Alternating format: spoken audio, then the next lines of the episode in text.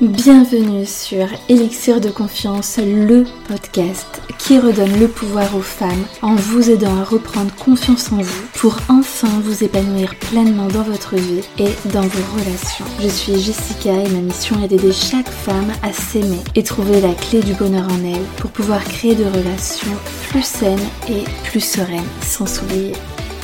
Pensez également à vous abonner et si l'épisode vous a plu, à mettre un 5 étoiles. Je vous souhaite une très belle écoute. Bonjour à toutes et bienvenue dans ce nouvel épisode consacré toujours à l'amour dans le couple et là je vais vous parler des 5 langages de l'amour. Comme tu le sais, on a tous notre manière d'aimer et surtout de le montrer. Souvent d'ailleurs c'est ce qui va créer des conflits au sein de notre couple car on ne se comprend pas. ou on ne se sent pas comprise et surtout pas aimée, enfin, comme on le voudrait. Du coup, dans cet épisode, je vais te donner l'un des secrets des couples qui durent. Au-delà d'accepter l'autre tel qu'il est, je vais t'aider à mieux comprendre ton fonctionnement et le sien pour mieux répondre aux besoins de chacun. Donc je ne vais rien inventer dans cet épisode. Les 5 langages de l'amour sont tirés du livre de Gary Chapman. Livre que j'ai adoré et qui est ultra important pour euh, s'épanouir dans son couple et surtout pour le faire durer. Donc en prenant conscience des différents langages de l'amour, on prend aussi conscience que l'autre peut avoir des besoins et des langages différents des nôtres. D'ailleurs, par rapport à ce sujet, je t'invite à en parler avec ton chéri et ça ne pourra que vous faire avancer pour mieux vous comprendre et que bah voilà, vous puissiez avancer dans la même direction. Alors, du coup, le message à travers les cinq langages, c'est que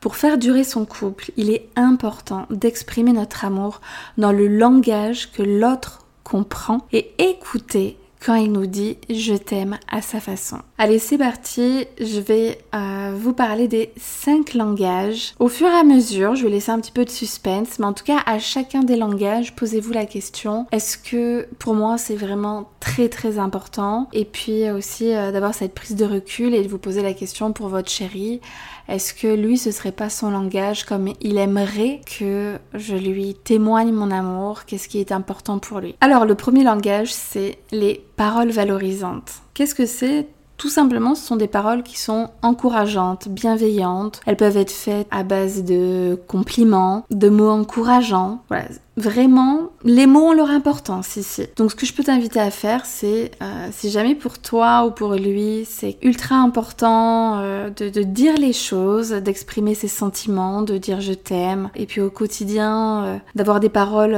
bah, valorisantes envers la personne aimée, c'est par exemple d'écrire une lettre ou de, de, faire un compliment, voilà, de prendre l'habitude chaque jour pendant un mois d'adresser un joli mot à votre conjoint. Deuxième langage, c'est les moments de qualité. Alors attention, on ne parle pas des moments qui sont partagés. Exemple, on regarde la télé, chacun de son côté, l'un à l'autre bout du canapé et on est obnubilé euh, par le film. Non, ça c'est pas un moment de qualité. Un moment de qualité, c'est vraiment lorsqu'on est en présence de l'autre et qu'on lui accorde vraiment toute notre attention. C'est par exemple un moment en tête à tête, le téléphone qui est éteint, où on va pas le regarder toutes les 3 secondes pour voir les nouvelles notifications euh, d'Instagram. Non.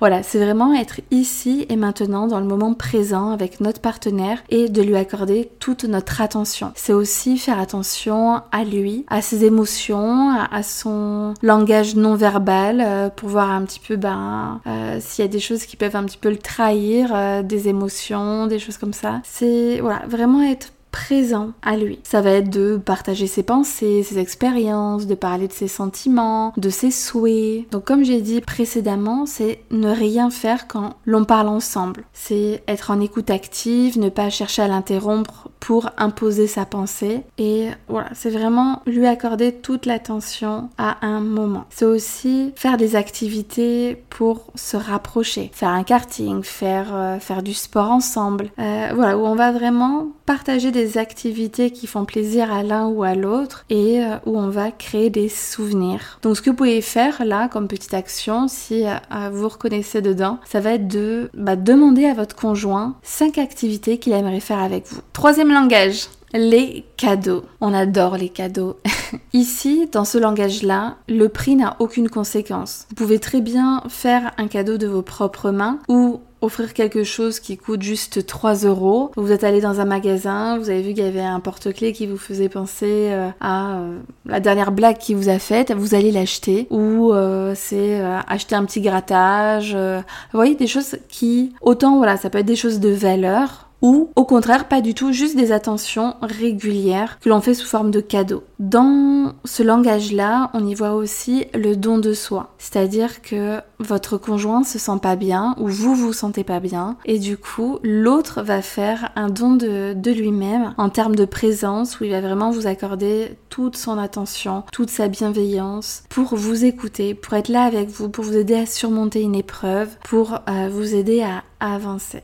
Donc les cadeaux peuvent être à la fois matériels mais aussi immatériels dans le don de soi. Quatrième langage, les services rendus. Attention à ce qu'ils ne soient pas guidés, ces services rendus, par la peur de perdre l'autre ou la culpabilité ou le ressentiment. C'est vraiment le, le fait de le faire dans une bonne intention, qu'elle soit positive envers l'autre.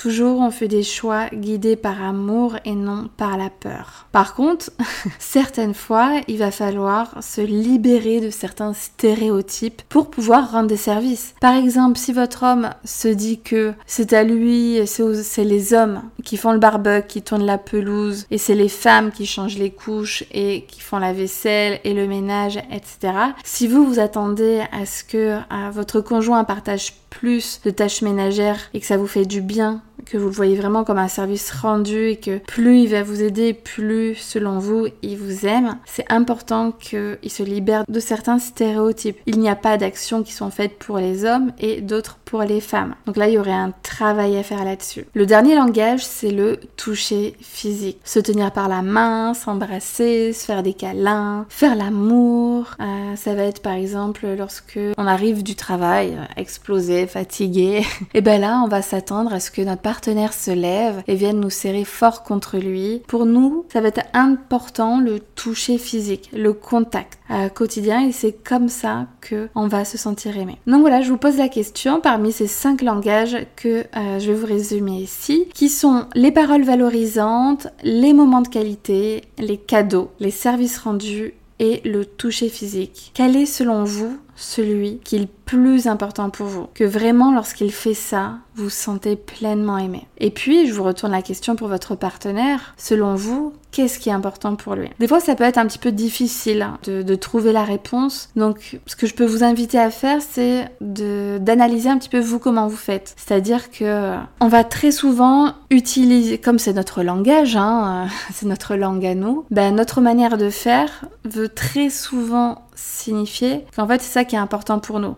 Donc si nous ah, voilà, ce qui est important, euh, c'est les services rendus. Bah, généralement, c'est qu'on en, c'est qu'on va le faire également pour les autres. Donc peut-être que vous pouvez analyser votre manière d'agir aussi. Euh, ça va être une autre manière de réfléchir à la question. Voilà, c'est un épisode qui est quand même assez bref, mais ça permet de se rendre compte qu'on n'a pas forcément le même langage, que même si on s'aime très très fort, on a deux manières de communiquer différemment. Alors tant mieux si vous avez la même, vous pouvez euh, crier hip hip hip.